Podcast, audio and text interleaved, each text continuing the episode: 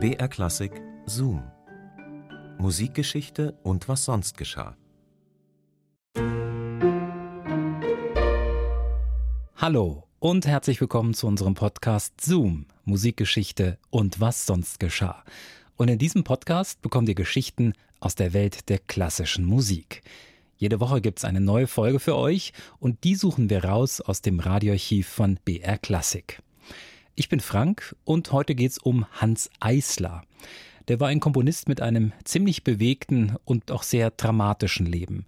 Er war Schüler von Schönberg, arbeitete zusammen mit Bertolt Brecht, floh wegen seiner jüdischen Herkunft vor den Nazis in die USA und wurde nach dem Zweiten Weltkrieg aus den Vereinigten Staaten wieder ausgewiesen. Warum?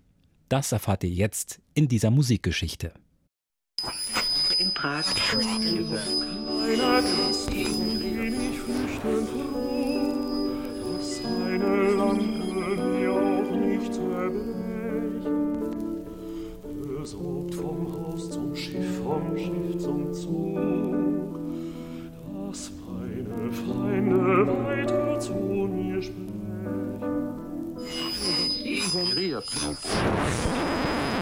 Vergangene Woche schlug Hans Eislers Stunde im Rampenlicht.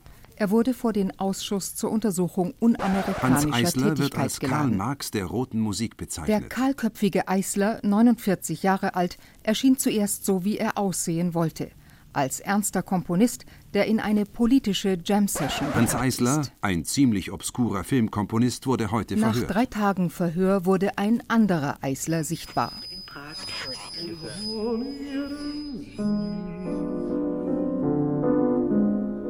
Und von meiner Mühe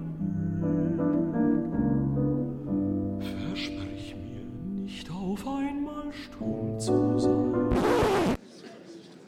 In Moskau herausgegeben erscheint ein anderes Lied von Hans Eisler, betitelt 50.000 stark. Haben Sie das komponiert, Mr. Eisler? Ja, ich komponierte das in Berlin. Würden Sie das als revolutionäre Musik bezeichnen? Ich würde es ein Lied der Arbeiter nennen. Würde es im Klassenkampf helfen? Wie bitte? Würde Ihr Lied dem Klassenkampf helfen? Ich hoffe, das hat es getan. Sie hoffen, dass es das getan hat? ich hoffe das. Sie haben diese Hoffnung auch aufrechterhalten, seit Sie in den Vereinigten Staaten sind? Meine Lieder sind völlig vergessen. Eine vergangene Angelegenheit. Nun, Mr. Eisler, wir wollen sehen, ob das vergessen ist. Der Ausschuss entschied, dem Justizministerium vorzuschlagen, Eisler wegen Meineids und Passvergehens anzuklagen und zu deportieren. New York 1948. Ein Solidaritätskonzert, veranstaltet von einem Gegenkomitee zum Ausschuss zur Untersuchung unamerikanischer Tätigkeit. National Justice for Hans Eisler forderten Leonard Bernstein und Aaron Copland. Charlie Chaplin, Pablo Picasso und Henri Matisse hatten aus Frankreich telegrafiert. Doch den Ausschuss beeindruckte das nicht. Der Komponist zahlreicher Arbeiter- und Kampflieder, der Schüler Schönbergs, seit 1933 im Exil, wurde in die Heimat deportiert. Nach Österreich. Er bekam lebenslängliches Einreiseverbot in die USA. Drei Tage war Eisler verhört worden, hatte geantwortet nach bestem Wissen und Gewissen und der Methode der Dialektik. Außerdem war der Sympathisant der Kommunisten niemals Mitglied der KPD gewesen. Der Kalte Krieg warf seine Schatten voraus. Truman war 1947 Präsident der USA geworden und im Ausschuss übte sich ein zukünftiger Präsident namens Richard Nixon. Hans Eisler sei der vielleicht wichtigste Fall, der jemals vor den Ausschuss gekommen sei, befand Nixon über den Vorwurf, kommunistische Propaganda in amerikanischen Filmen verbreitet zu haben. Eisler hatte in Hollywood Filmmusik komponiert und außerdem Thomas Mann beraten beim Verfassen seines Romans Dr. Faustus. Gemeinsam mit einem Theoretiker namens Theodor W. Adorno. Anmut sparet nicht, noch Mühe, Leidenschaft nicht, noch Verstand, dass ein gutes Deutschland blühe, wie ein anderes gutes Land. Nun wissen Sie, dass ich kein Kirchentheoretiker bin, sondern ich darf wohl sagen, genau das Gegenteil. So sage ich, dass ich für die wichtigste Aufgabe der Musik in unserer Zeit halte, den Menschen für den Sozialismus besser geeignet zu machen. Wir alle haben den Rest der Vergangenheit in uns.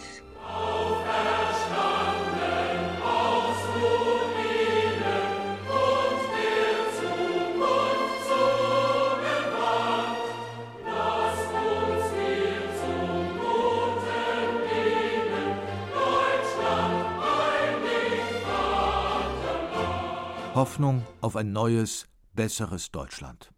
Hans Eisler wurde zum Musikdenker eines neuen Staates. Noch sangen sie in der 1949 neu gegründeten DDR Deutschland einig Vaterland. Zeilen gedichtet von Johannes R. Becher. Er hatte Eisler nach Berlin geholt und ihm 1949 in Warschau am Rande einer Goethe-Tagung einen Text für eine Hymne untergeschoben. Eine Melodie hatte Eisler schnell gefunden.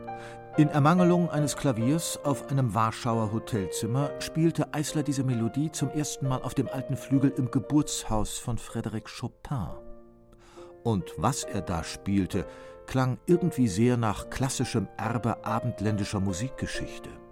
Zitat der Bagatelle Opus 119 Nummer 11 von Ludwig van Beethoven. Und Johannes R. Bechers Text hätte vom Rhythmus her auch auf die Melodie des Kaiserquartetts von Joseph Haydn gepasst.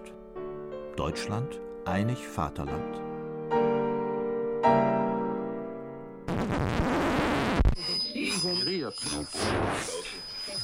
Auferstanden aus Ruinen, der Zukunft zugewandt. Mit dem Text der Hymne ging es aufwärts bei seiner ersten öffentlichen Aufführung am 7. November 1949 zum Gedenken an die Oktoberrevolution. Doch spätestens nach dem Mauerbau 1961 waren nur noch Kaubewegungen erwünscht. Zehn Jahre später hatte sich die SED unter Erich Honecker endgültig von der Utopie eines geeinten Deutschlands verabschiedet. Die Hymne wurde zu einem Lied ohne Worte degradiert, zu einem feierlichen Stück Instrumentalmusik. Wenigstens die Schulkinder mussten nun keinen Text mehr auswendig lernen. Und Eisler? Der erste Nationalpreisträger der DDR bekam posthum Ärger mit der herrschenden Klasse im Jahr 1962. Er wurde beschuldigt, die Melodie geklaut zu haben von einem Schlagerkomponisten. Goodbye Johnny, ein Song, mit dem Hans Albers Erfolge gefeiert hatte im Dritten Reich. Mit dem Mauerfall fand die Hymne der DDR wieder ihre Worte. Bürgerinitiativen scheiterten mit dem Versuch, die Kinderhymne von Bertolt Brecht und Hans Eisler zur Hymne des vereinigten Deutschlands zu machen. Von der See bis zu den Alpen, von der Oder bis zum Rhein. Land verbessern, lieben und beschirmen wir's. Und das Liebste mag's uns scheinen, so wie andern Völkern ihrs, so wie andern Völkern ihrs. wie der Komponist Hans Eisler aus den USA deportiert wurde. Das war ein Zoom von Wiebke Mattischok. Zoom, Musikgeschichte und was sonst geschah, gibt's immer samstags neu in der ARD Audiothek und überall, wo es Podcasts gibt. Und wir freuen uns natürlich, wenn ihr uns ein Abo dalasst. Nächste Woche reisen wir in die Zeit des preußischen Königs Friedrich der Große. Der war Musikfan und organisierte sich für seinen Hof die besten Musiker. Einer von ihnen, Franz Bender.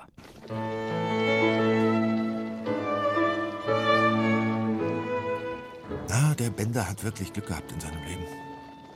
Der König hat es ja sogar ermöglicht, dass er seine Familie aus Böhmen nach Potsdam holen konnte. Na, ich gönne es ihm vom Herzen, denn dieser hervorragende Geiger soll ja so ein bescheidener Mann sein.